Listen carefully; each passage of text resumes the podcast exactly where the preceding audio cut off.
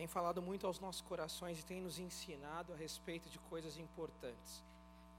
E essa série, ela tende a nos transformar no decorrer dos dias, das reflexões, e esse termo é muito importante, esse, esse tempo é muito importante para que a gente possa compreender mais do Senhor nos nossos dias e nas nossas vidas.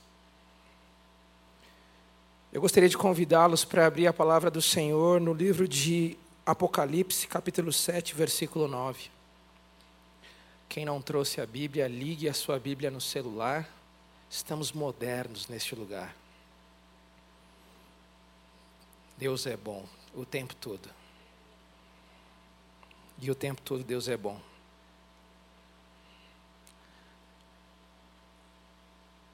Pessoal, antes de mais nada, eu gostaria de convidá-los a participar do culto. Amém? Algumas vezes a gente percebe que as pessoas estão nos ouvindo, mas algumas vezes as pessoas estão aéreas. Quando nós comunicamos algo interessante, relevante e importante, nós falamos da parte de Deus, algumas pessoas acabam participando de uma maneira diferente. Algumas levantam amém, a mão e falam amém, outros dizem glória a Deus, outros dizem misericórdia, ai de mim, Senhor.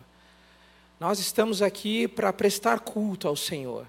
Então você tem a liberdade para se manifestar, para cultuar ao Senhor, para simplesmente continuar entronizando o Senhor e a sua mente. Amém?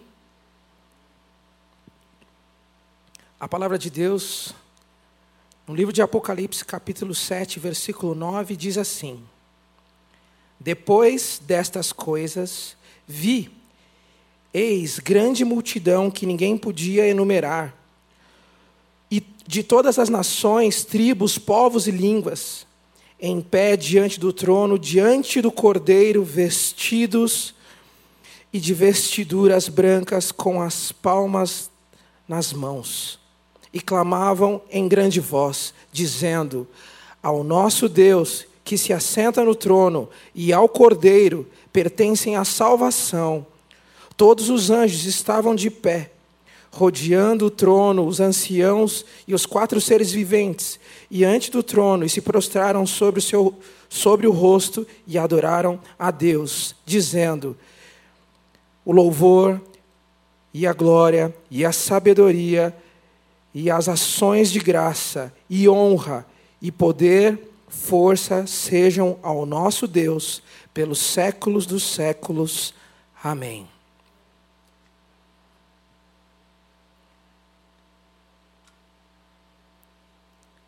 Vamos orar. Senhor, nós estamos aqui nessa noite, nós queremos compreender um pouco mais sobre a Sua palavra.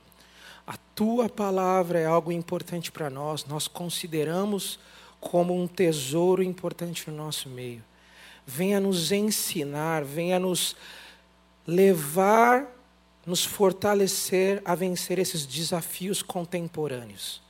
É isso que nós oramos. Fala no meio da tua congregação, no meio do teu povo, que possamos ouvir e compreender e agir. É isso que nós oramos no nome do Senhor Jesus. Amém. Amém, canal jovem?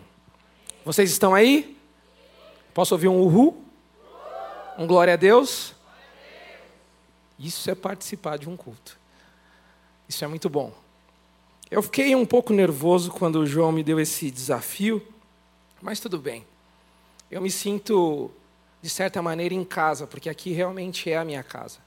Foi aqui que, há 10, 11 anos atrás, eu comecei um desenvolvimento na vida cristã. E eu gostaria de trazer nessa série, neste momento, sobre os desafios contemporâneos, o tema de etnias, preconceito e o reino de Deus. É isso mesmo. Nós vamos falar um pouco sobre etnias, preconceito e o reino de Deus. Esse é um assunto muito importante porque muitos de nós estamos envolvidos de uma certa forma com alguns relacionamentos na nossa rotina. E alguns estão na faculdade, trabalham, e existem outros relacionamentos significantes que a gente precisa parar para refletir e compreender algumas ações. E eu não sei se vocês já pararam para pensar, mas já ocorreu porventura de vocês caírem em si e se perguntarem: algum dia eu terei que dar contas ao Senhor sobre tudo aquilo que eu fiz, sobre tudo aquilo que eu faço e como eu o sirvo com a minha vida.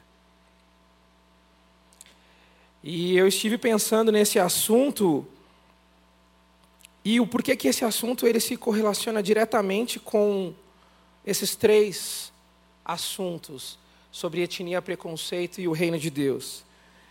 É porque como nós vivemos irá refletir aqui na terra e na eternidade. E nós precisamos compreender um pouco mais sobre esse assunto.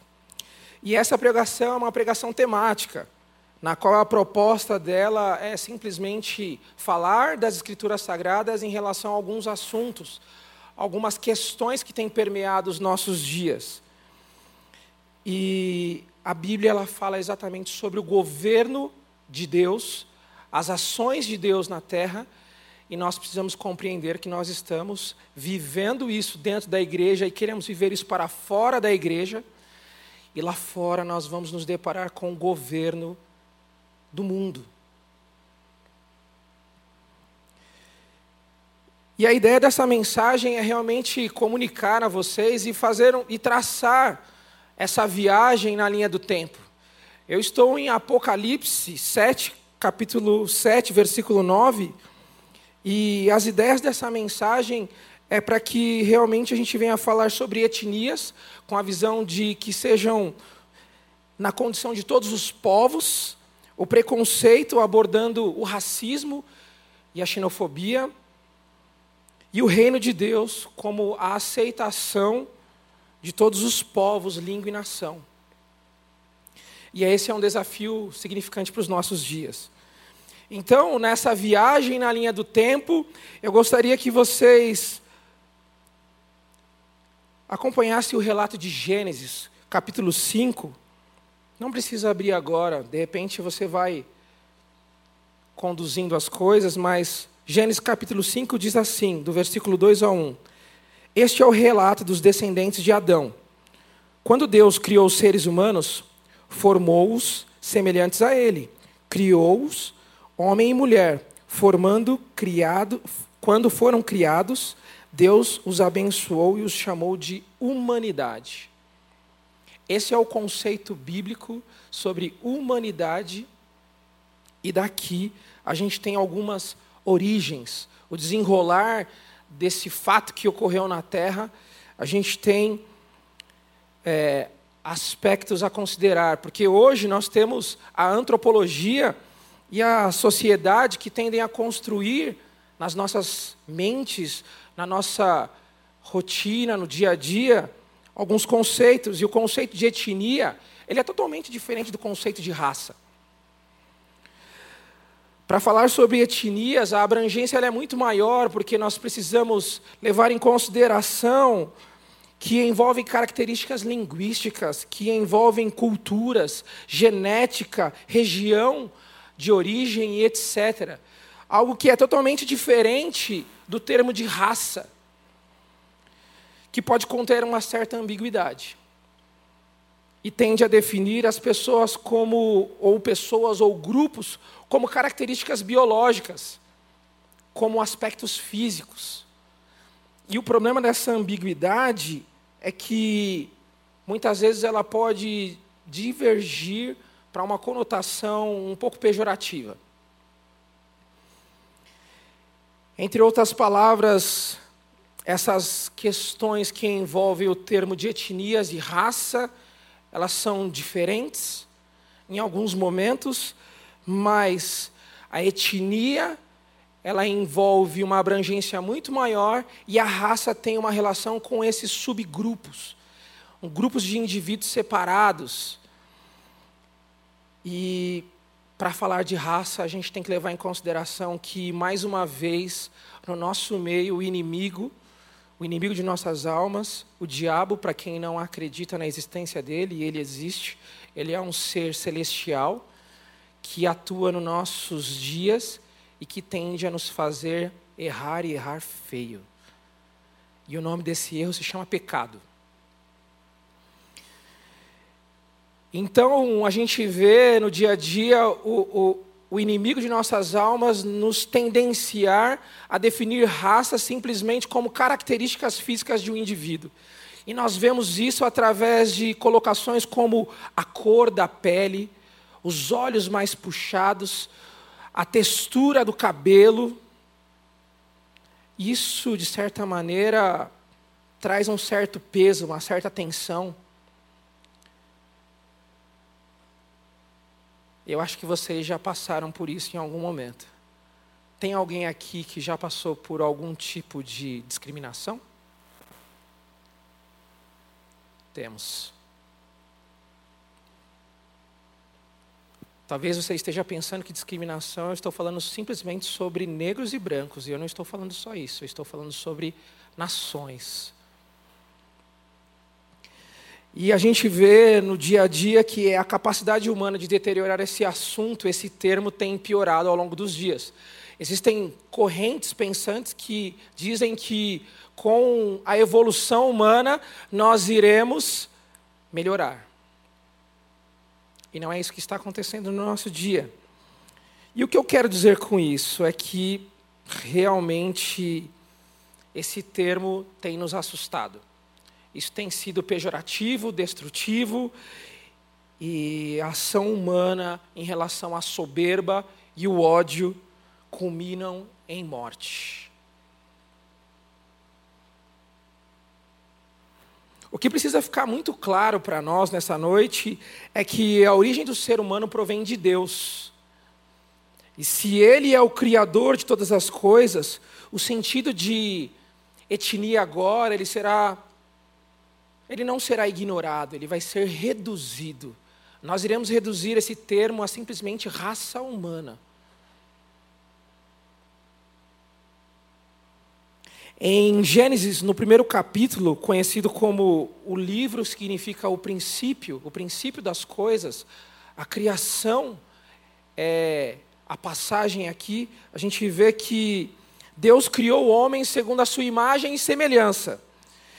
E Deus tinha um relacionamento com a sua criação, e esse relacionamento ele estava totalmente pautado em formas, e essas formas continham limites. Isso era prazeroso, esse relacionamento, ele era direcional, era prazeroso tanto para o homem como para o próprio Deus. E a problemática do homem aqui é que, de uma certa maneira, a narrativa que vem logo em sequência de Gênesis capítulo 3 é que o homem sofre uma alienação. O homem ele passa a uma humanidade caída, a humanidade afastada, a uma humanidade distante de Deus. E esse é um problema porque logo em seguida nós vemos a deteriorização da humanidade.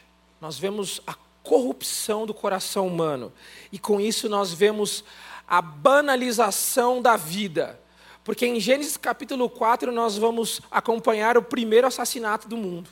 Caim mata o Abel, simplesmente porque em seu coração há inveja. E somente alguém ou um grupo de pessoas alienados de Deus, afastados de Deus, com um pensamento profundamente longe de Deus, pode cometer uma atrocidade dessas. E mediante a tudo isso, o pecado ele gera um afastamento, um distanciamento de Deus. E essa é a imagem da humanidade caída. E é nessa condição que o homem tende a cometer as piores obras de suas vidas. É também nesse ambiente em que a sociedade começa a percorrer os seus próprios interesses e o governo do mundo é muito mais nítido, é muito mais perceptivo. Mesmo após a queda do homem, Deus ele busca estabelecer um relacionamento com o homem, com a sua criação O Criador é quem vai atrás do homem. E no capítulo 5 e 6 do livro de Gênesis, a gente vê que Deus orienta o ser humano mostrando a corrupção do seu coração. E as coisas tendem a piorar. O evento da Torre de Babel, em Gênesis capítulo 11, evidenciam três princípios do pecado, que é o pensamento, a palavra e a ação. A atitude resultante, que é pecaminosa desses homens, elas tendem simplesmente a mudar o homem em sua posição com Deus. E é dessa forma que a gente começa a observar que o objetivo do homem é, na construção da torre é querer fazer para si um nome grandioso e usurpar a grandeza do Senhor. Isso é digno de um homem totalmente alienado, uma raça totalmente afastada de Deus. E nesses momentos a gente começa a observar como foi se desenvolvendo a corrupção do coração humano. De fato, a contribuição maligna, ela é um suspiro, um sopro, uma sugestão para o erro. E essa dúvida que é gerada no coração humano faz com que ele realize péssimas escolhas. Mas não isenta o coração humano de suas responsabilidades. E eu gostaria de falar um pouco sobre o preconceito que nos permeia. O preconceito não é um assunto moderno, ele não é um assunto novo. Ele já vem há muito tempo, mas no assunto e no âmbito, no aspecto entre as nações.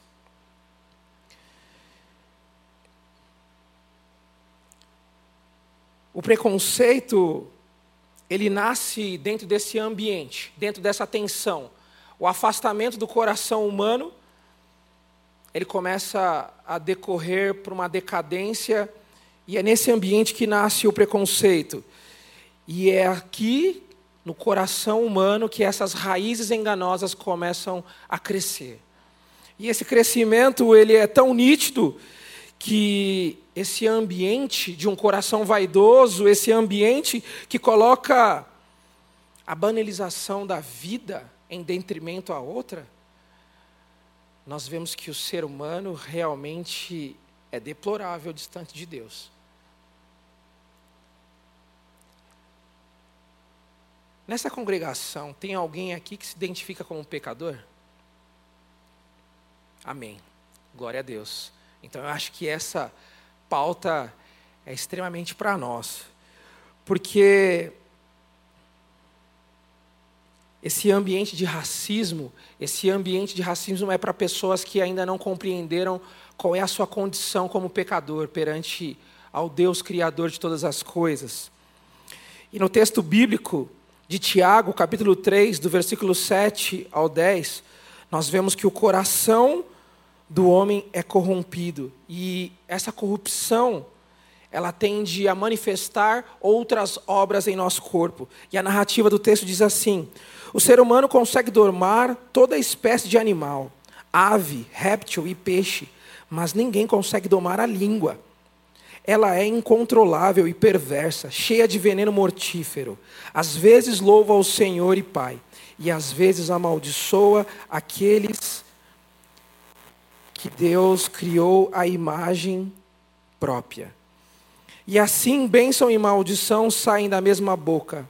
Mas, meus irmãos, isso não está certo.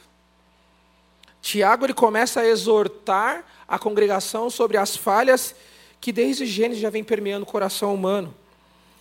Veja também a diferença na narrativa entre dois homens. No livro de Lucas, capítulo 18, versículo 10 ao 14, a parábola de Jesus a respeito do fariseu e do publicano diz assim: Dois homens foram ao templo orar.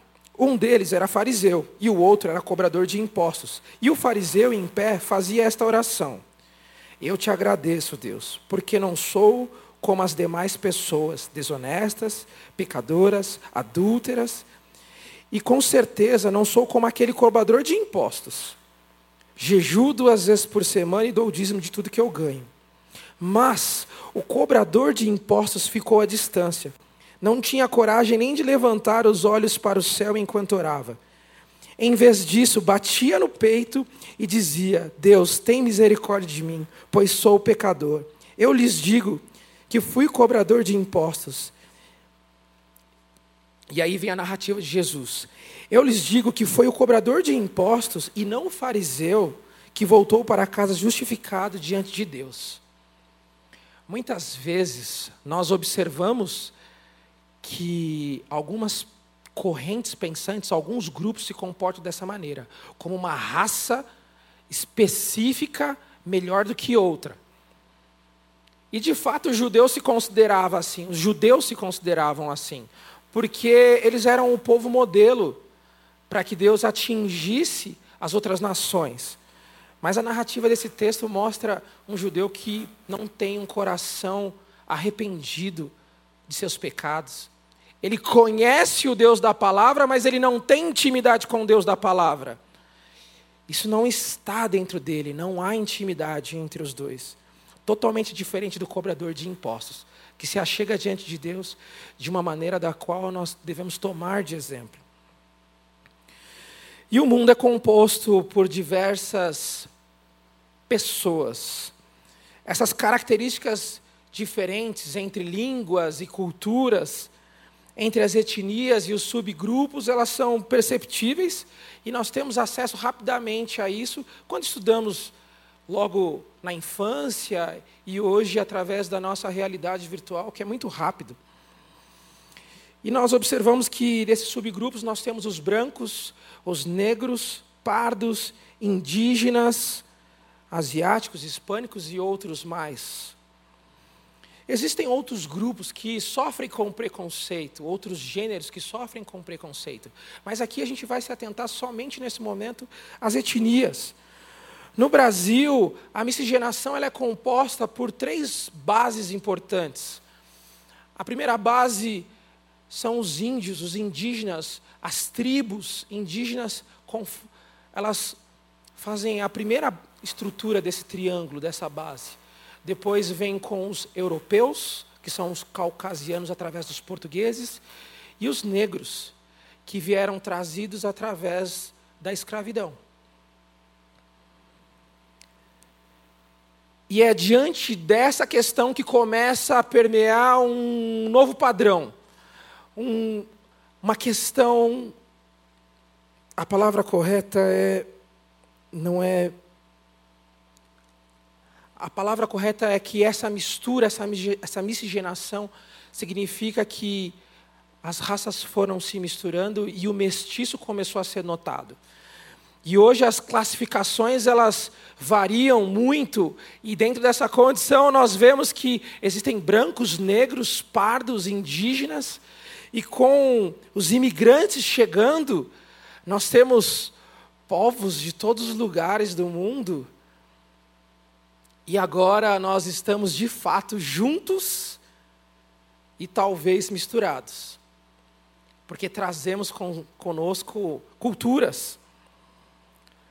Um professor de teologia chamado Jorge Ziel Machado, ele trouxe uma ideia muito importante porque na aula dele ele disse que as pessoas têm se tratado de maneira displicente, vergonhosa e de certa forma até maldita. E no nosso meio permeiam várias piadas. No Brasil a gente tem o costume de fazer piada com muita coisa. E isso é um pouco vergonhoso, porque na fala desse professor Jorge Ziel Machado diz assim: Uma piada ela só é uma boa piada quando todos podem rir. Quando uma parte se sente ferida, todos se feriram através do pecado.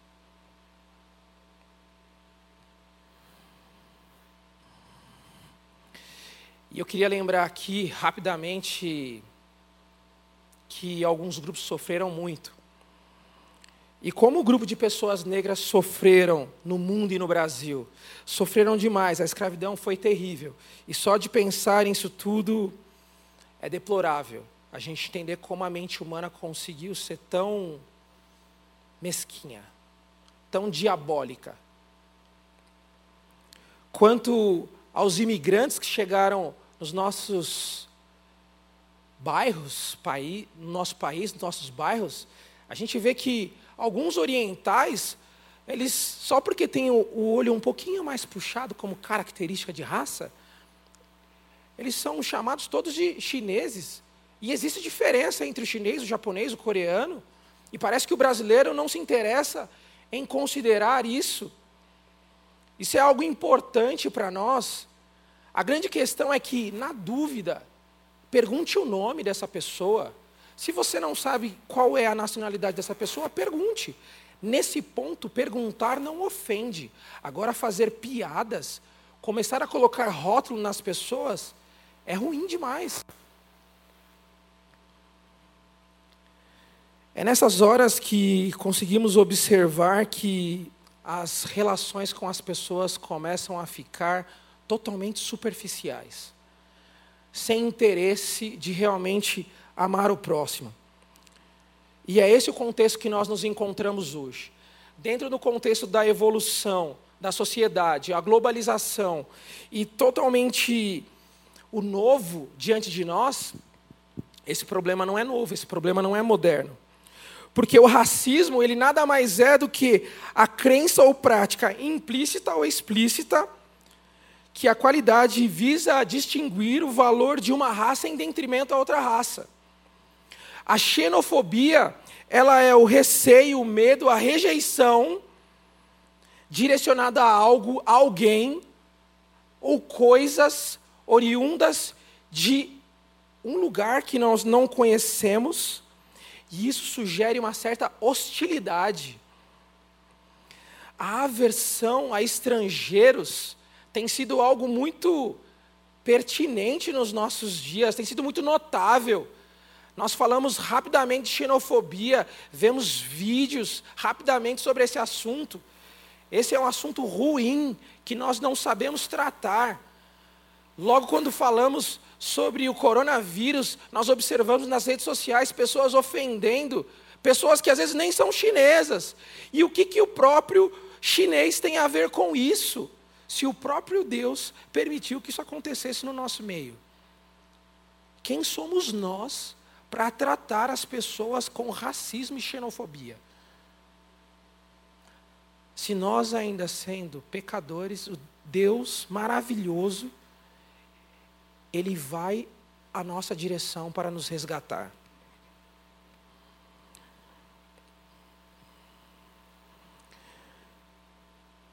As pessoas alienadas de Deus, elas tendem a realizar essas ações. O racismo e a xenofobia é algo nítido nos nossos dias e nós não podemos ignorar essas ações no nosso meio.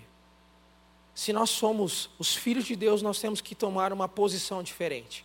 E essa posição diferente é porque somos diferentes uns dos outros. Nós não devemos desconsiderar que somos.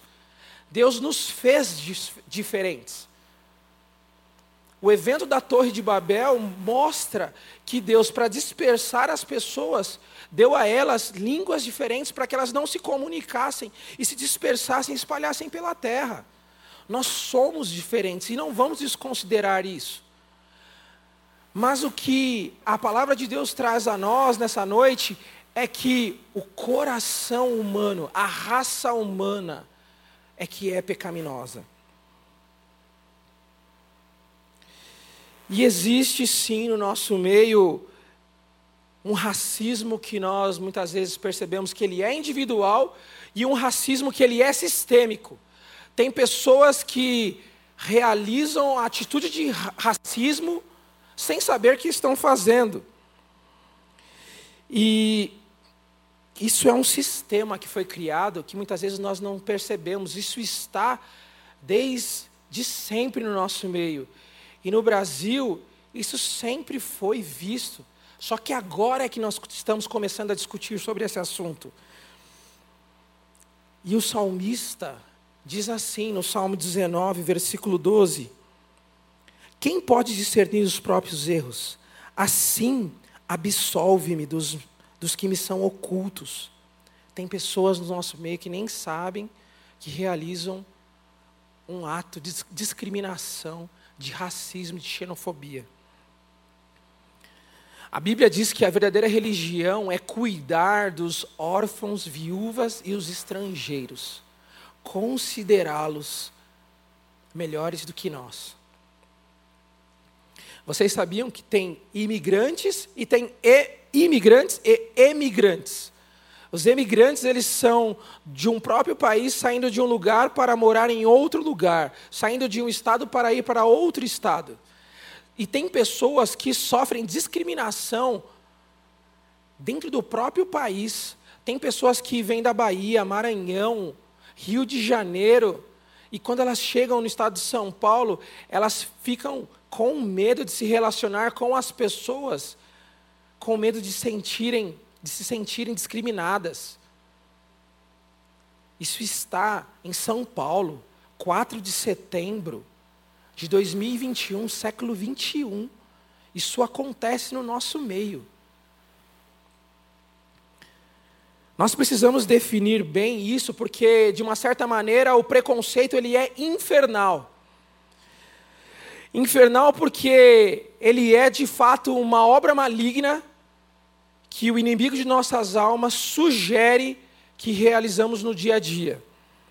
Através de um coração esquecido da existência de Deus, nós cometemos atos de injustiça para o nosso irmão, para o nosso próximo. Porque o papel do, do racismo, ele conduz o, o racista a seu semelhante com a ideia de ódio, de morte. É por isso que o racismo, ele é assassino. Existem pelo menos quatro armadilhas que o diabo e o governo do mundo influenciam através da ação do preconceito. A primeira delas é controlar. Controlar pessoas. Porque controlar pessoas também significa ter o domínio sobre essas pessoas, delimitar o espaço. O segundo deles é desfavorecer. Desfavorecer é tirar a sua dignidade, os seus direitos. É isso que tem acontecido na antiguidade e é isso que pessoas lutam para que não ocorra hoje. O terceiro deles é impedir que eles se desenvolvam, restringir que eles recebam informação intelectual. E o quarto e o último deles é eliminar, de fato, matar o indivíduo. Muitas vidas, sejam elas negras ou estrangeiras foram limadas da terra. E com isso vem uma nova ideologia, um liberalismo que tende a querer justificar, criar justiça para aqueles que se consideravam ou que são vistos pela sociedade como menos favorecidos. Só que esse liberalismo, ele tem uma imagem que ele tende a usurpar as necessidades reais desses grupos que são discriminados pelo racismo e pela xenofobia. Porém, o problema dessa ideologia e dessa justiça é que essa justiça é uma justiça humana. Essa justiça humana, de certa maneira, ela é mortífera. Porque é uma inversão. Tudo que nós vemos hoje é, são polarizações. E essas polarizações, elas nos levam ao extremismo. A justiça humana, na porcentagem de ser mortífera, ela subverte o poder. Aquele que estava embaixo passa a querer estar em cima para realmente ferir aquele que inferiu. Só para fazer um, um adentro aqui. A minha esposa às vezes me pergunta como é que eu supero essas questões de racismo. E eu falei: é simples. Eu sei quem Deus é, eu sei quem eu sou, e eu preciso ser muito bem resolvido. Porque o problema do racismo está em quem comete o racismo, não em quem recebe. Porque se a pessoa que recebe o racismo, ela for muito bem resolvida e conhecer a sua identidade em Deus, ela simplesmente não se abala por isso. Fere, fere, mas ela não se abala, porque as suas estruturas estão construídas mediante a passagem de um homem prudente, que construiu tudo, toda a sua vida, na rocha firme que é Cristo Jesus. E mediante a isso é que eu levo a vida dos meus nos meus dias em relação ao racismo e à xenofobia. Fechando parênteses aqui, existe também o grupo de pessoas que estão feridas e lutando o tempo todo por justiça.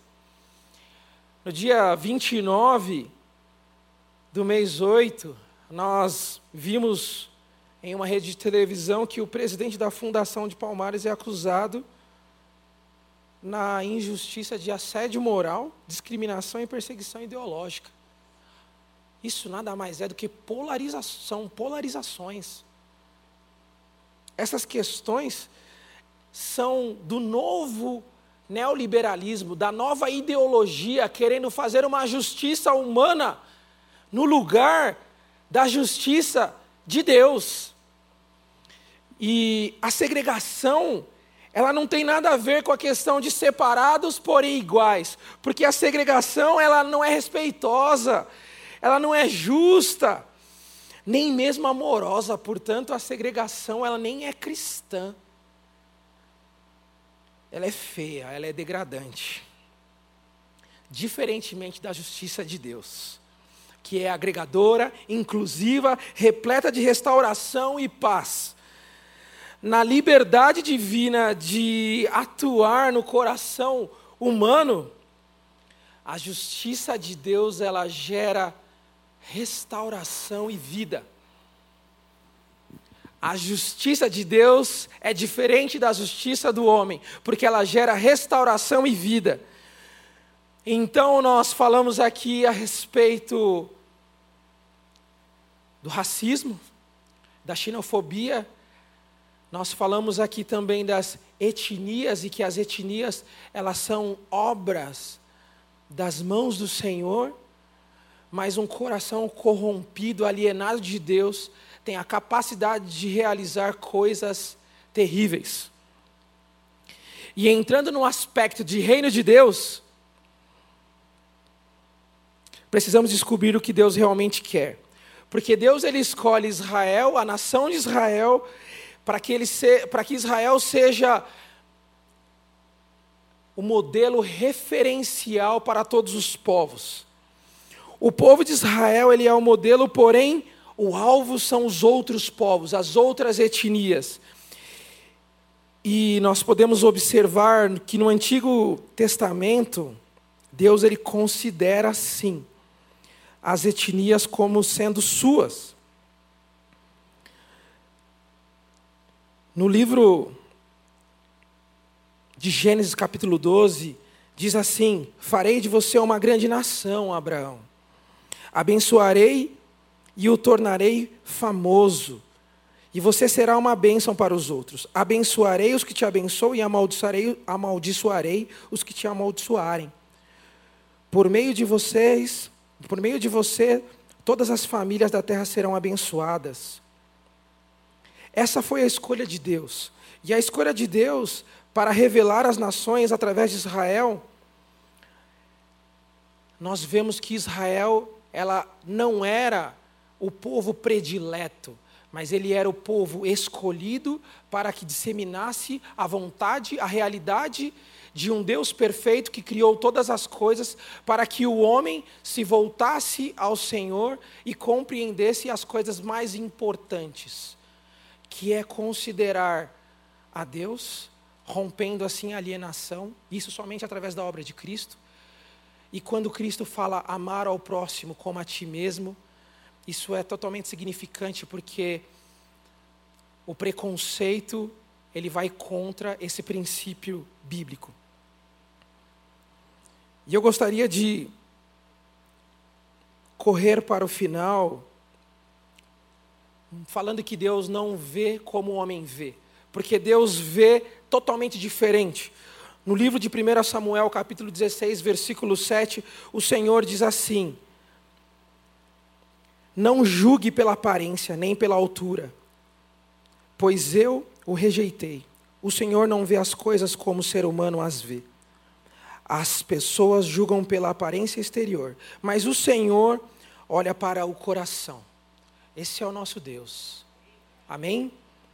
E ainda diz mais, porque a partir de Cristo, Deus não tem favoritismo, porque no livro de Atos, no capítulo 10, versículo 34 e 35, diz assim: Então Pedro respondeu: Vejo claramente que Deus não mostra nenhum favoritismo em todas as nações, ele as aceita, aqueles que o temem e fazem o que é certo.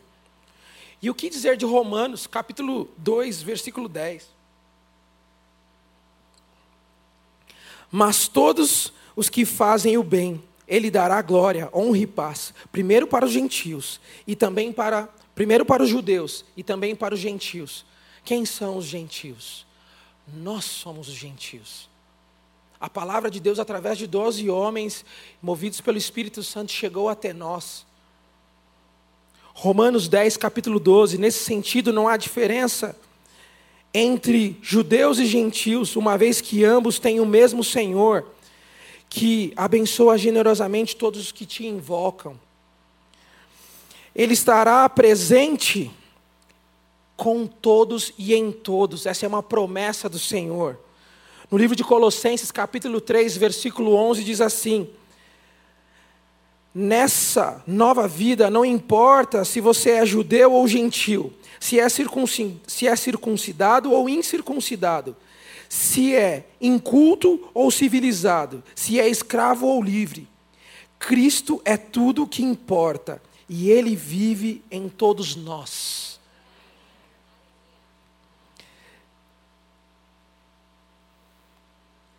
Cristo é a obra redentora de Deus para o coração corrompido. Se não fosse assim, o profeta Isaías não teria dito no capítulo 19, versículo 25, porque o Senhor dos exércitos dirá: Bendito. Desculpa, não é essa a referência. A referência é Isaías 42, que diz assim: que o Messias anunciará a justiça da minha parte aos gentios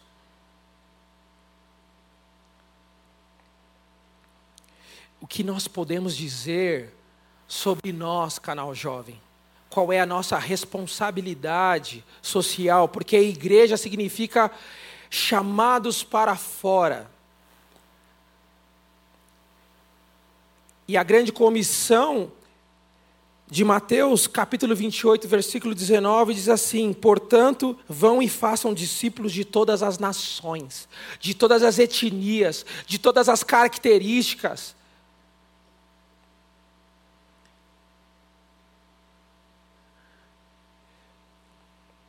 Deus é um Deus que não se relaciona com as pessoas através das, da imagem das pessoas.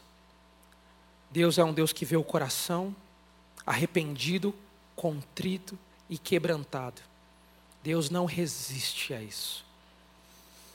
E nós somos chamados, nós fomos convidados a pertencer a esse reino porque nós nos deparamos com isso no dia a dia, nas escolas, faculdades e relacionamentos com pessoas, porém, nós vemos que o pecado cega, de certa maneira, ele cega.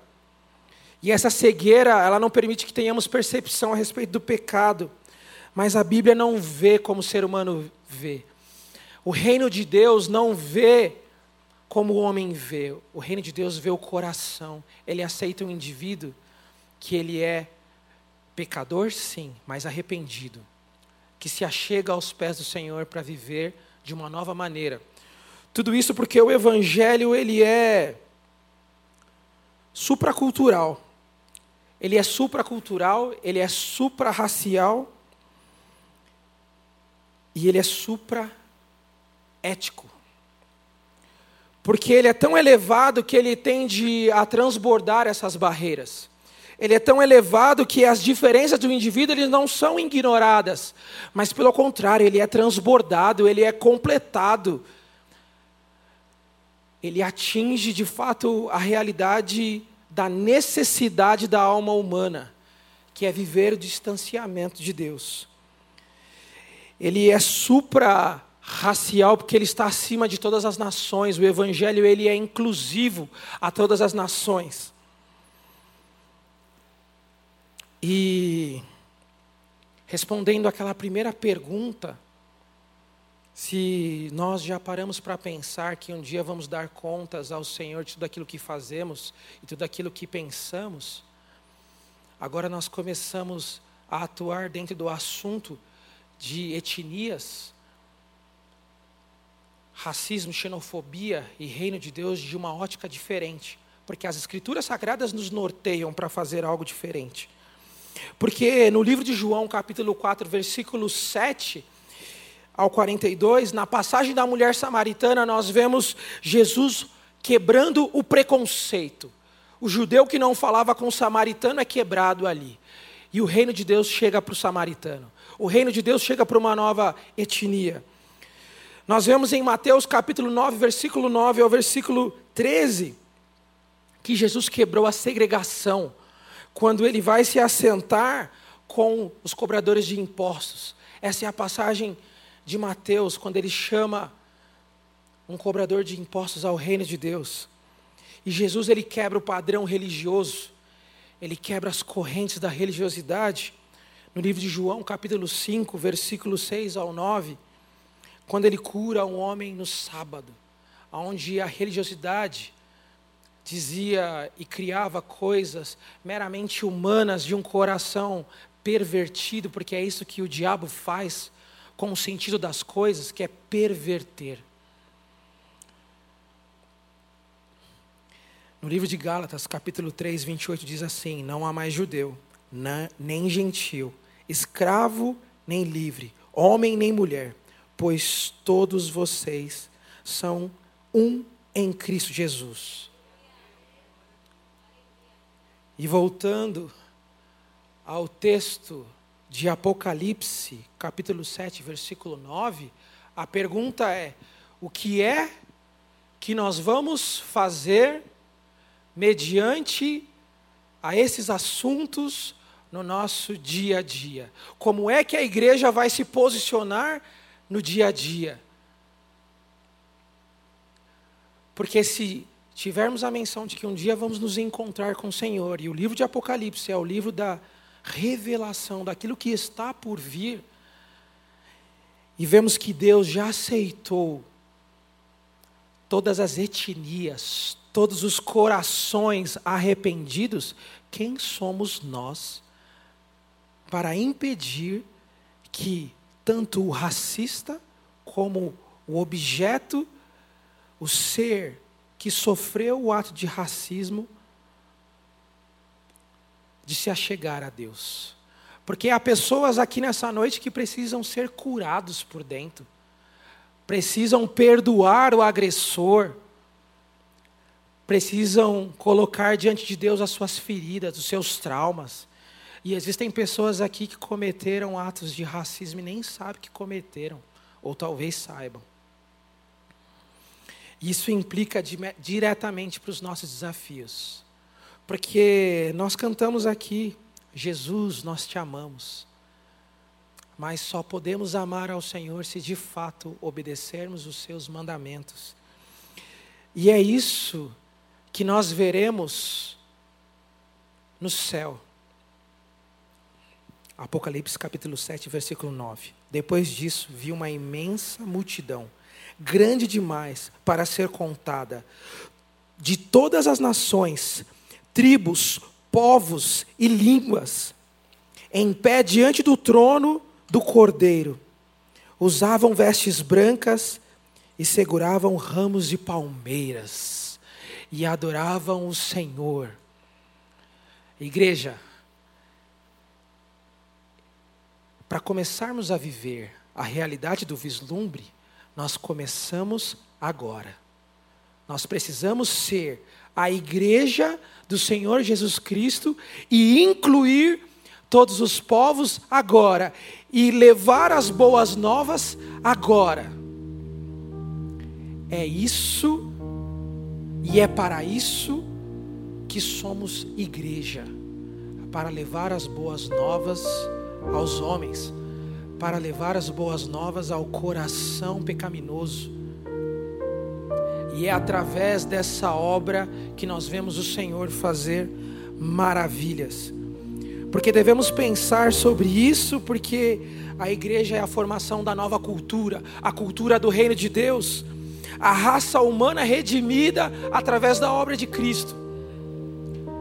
Porque novos céus e nova terra para pessoas diferentes tendem a restabelecer a Deus povos de todas as tribos e todas as nações. Se estamos aqui essa noite é porque Deus nos chamou para falar e tratar esse assunto conosco.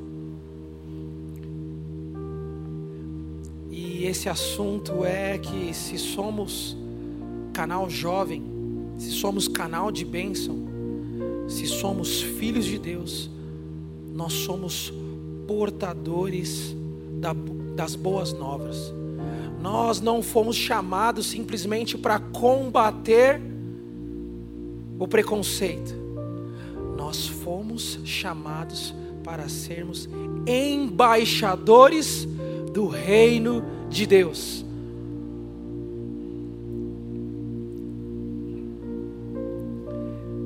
Existem pessoas aqui que estão talvez traumatizadas e magoadas com todo o preconceito que passou em sua vida.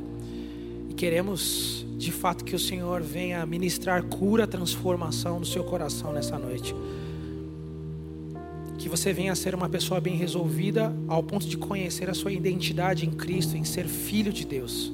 E para ser filho de Deus, precisamos nos apresentar na condição de pessoas caídas, pecaminosas, que carecem da graça de Deus, e a graça de Deus é o ato pelo qual o Senhor se relaciona conosco. Você pode ficar de pé no seu lugar? Vamos orar ao Senhor. Se você está com o coração machucado, ferido por causa de tudo aquilo que a sociedade gerou no seu coração de destruição, é um excelente momento para colocar essa ferida diante de Deus. Se você está aqui essa noite e você foi uma dessas pessoas que realizou o ato de discriminação, de preconceito, é hora de entregar ao Senhor essas mãos que tendem a matar o próximo. E logo depois de orarmos, nós iremos deixar o Senhor ministrar o nosso coração a canção se realmente amamos ao Senhor. Senhor, nessa noite nós queremos colocar diante de Ti os corações aqui. Queremos lhe pedir, Deus, pois sabemos que o Senhor é um Deus que cura. Tu és Jeová Rafá, aquele que cura, que restaura, que faz tudo novo. Ó Jesus, tu que faz todas nova todas as coisas, nós queremos clamar a ti para que venha com uma unção de cura sobre esses corações, para que seja gerado um coração de carne, um coração que pulsa, um coração saudável, um coração bem resolvido que não é atingido pelas setas do inimigo. Porque as obras do inimigo não prosperarão contra os filhos de Deus, conforme o propósito que Ele tem para cada um de nós, Deus. Nós profetizamos cura sobre cada coração aqui, cada coração ferido seja restaurado, seja vivificado pela obra do Espírito Santo de Deus. E queremos colocar aqui também, Senhor, as nossas ofensas contra a tua imagem e a semelhança, através da discriminação, através do pecado, Deus. No nome de Jesus, Senhor. Queremos lhe pedir perdão, Deus, por todo ato de racismo, xenofobia no meio da sociedade. Mas nós somos a igreja, chamados para ir e levar as boas novas, Deus. Derrama sobre nós, Senhor, um espírito de intrepidez que leva a cura, que leva a restauração, que leva perdão aos corações distantes de Ti. Sim, Deus, faz a tua boa obra neste lugar. Nós te amamos, Jesus, e te amamos e te amamos pela obra de redenção sobre as nossas vidas. É porque perdoou os nossos pecados naquela cruz que somos salvos, porque sobre as tuas feridas nós fomos sarados. Obrigado, Deus, obrigado, Senhor. Venha sobre nós e restaura a tua igreja, restaura o teu povo, para que outras pessoas possam conhecer a Ti e o Senhor seja adorado no nosso meio. É isso que nós oramos, é isso que nós nos colocamos apresentando um culto racional, para que Teu Espírito opere em nós, Deus, no nome do Senhor Jesus. Amém. Vamos louvar ao Senhor e que Ele continue operando em nossos corações.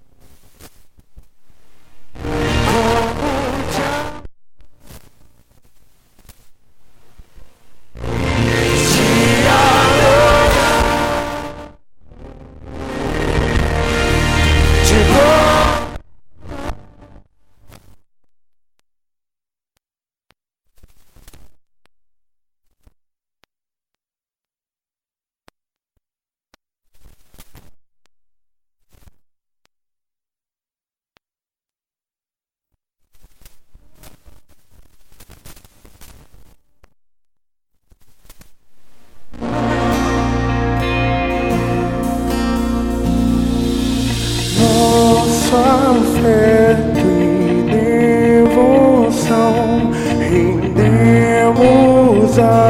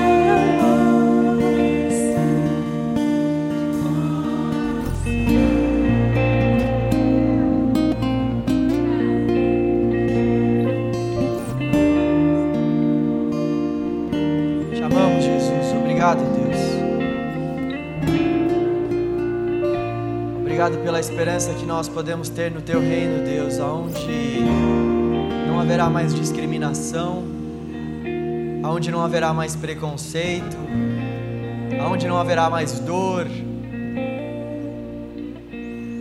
aonde não haverá mais inimizade. Obrigado pela esperança que nós temos no Teu reino, Senhor. O teu reino que é a bandeira que nós precisamos de fato. Teu reino que abraça todos aqueles que creem no teu filho. O teu reino é tudo que nós precisamos, Deus. No reino do Senhor, nós temos tudo aquilo que nós de fato precisamos nessa vida. Oh Deus, trabalhe em nossos corações para que não venhamos defender nenhuma bandeira partidária, ideológica, filosófica, mas com que venhamos defender, lutar pela causa do teu reino, com que sejamos de fato embaixadores do teu reino, Senhor, com que o teu reino seja a nossa bandeira, com que o teu reino seja o nosso lema, com que o teu reino seja aquilo que faz o nosso coração pulsar, com que o teu reino, com que o teu reino penetre em nossas entranhas, com que o reino do Senhor de fato reja as nossas vidas, com que o reino do Senhor seja a nossa causa, o nosso verdadeiro amor. Nós encontramos tudo no teu reino, Deus. Aleluia. Aleluia. Aleluia.